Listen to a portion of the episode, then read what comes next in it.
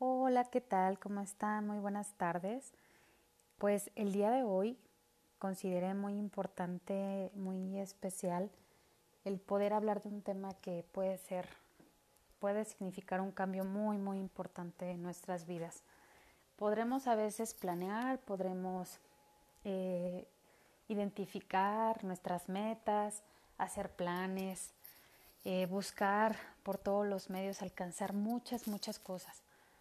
Pero a veces el, nuestros sentimientos, nuestro corazón, el fondo, digamos, de nuestra alma no está bien.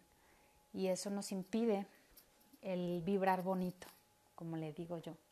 El vibrar bonito, el generar esas energías padres, ¿no?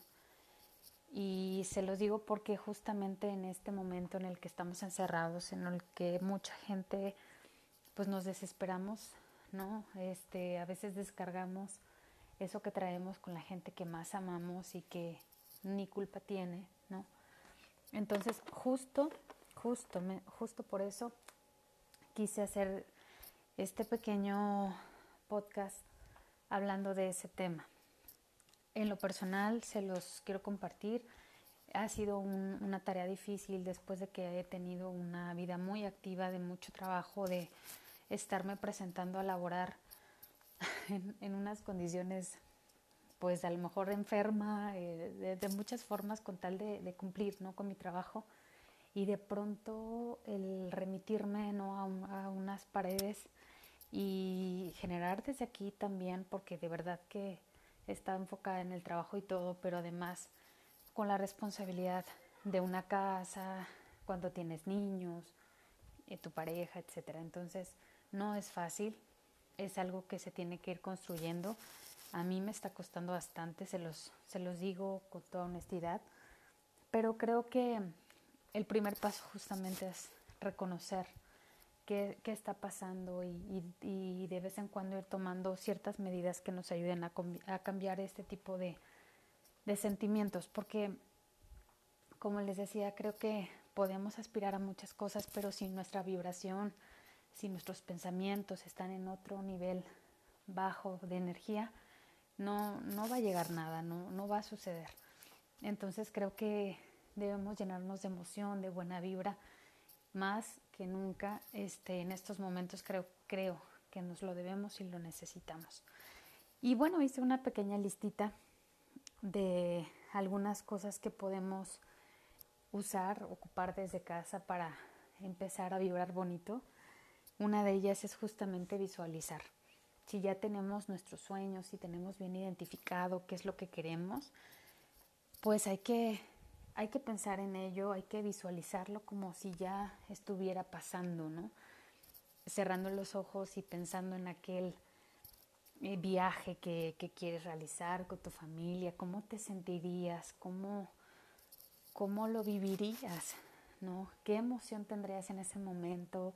Escucha casi que el motor del avión, cómo va despegando. Escucha a tus hijos, a tu esposo felices porque ya van a abordar.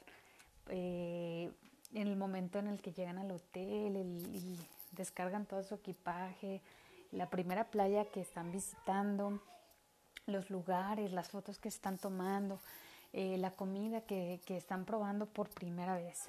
¿no? Todo eso creo yo que les va a ayudar a visualizar mejor ese sueño. Y eso puede ser lo mismo, la misma situación, el mismo ejercicio de visualizar si quieres una casa, si quieres un auto, si quieres algo para ti, para, para los tuyos. Y bueno, otra cosa que creo que es importante también, porque transmitimos justo lo que somos, es sentirte genial en tu propia piel, sentirte bien eh, como eres, en los, con los años que tienes, con la experiencia vivida, sentirte feliz. Muchas veces no aceptamos que, que la, el gordito, la lonjita, la celulitis que de pronto aparece, y aunque hay mil opciones y mil formas de, de ir trabajando en ello, mientras hacemos ese cambio, mientras hacemos el ejercicio, mientras nos aplicamos aquel producto para mejorarnos, pues estamos nosotras mismas boicoteándonos haciéndonos sentir mal. Y, y ese no es, no es la mejor forma de, de vibrar y de atraer cosas positivas. Te diría también que algo padre es trabajar en ti, cultivarte, leer libros de ayuda.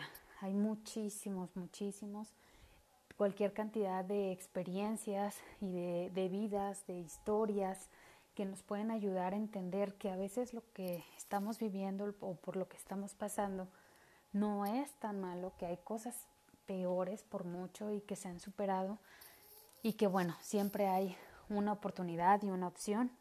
Así es que cultivarnos escuchando algo bonito o leyendo algo padre, siempre, siempre va a ser algo a nuestro favor. Consiéntete, consiéntete y mímate, ¿no? Eh, la otra vez platicábamos de, de apapacharnos, ¿no? De, de escuchar esa música que tanto nos gusta, de poner ese incienso o esas velas aromáticas en casa, eh, comer ese postre que tanto te encanta. Ese tipo de cuestiones llenan tu corazón, llenan tu alma, te llenan de energía y de felicidad. Y yo te diría, hazlo, hazlo por ti, consiéntete, apapáchate, mímate. Va a ser una gran diferencia y una gran alegría ese momento que te estás regalando.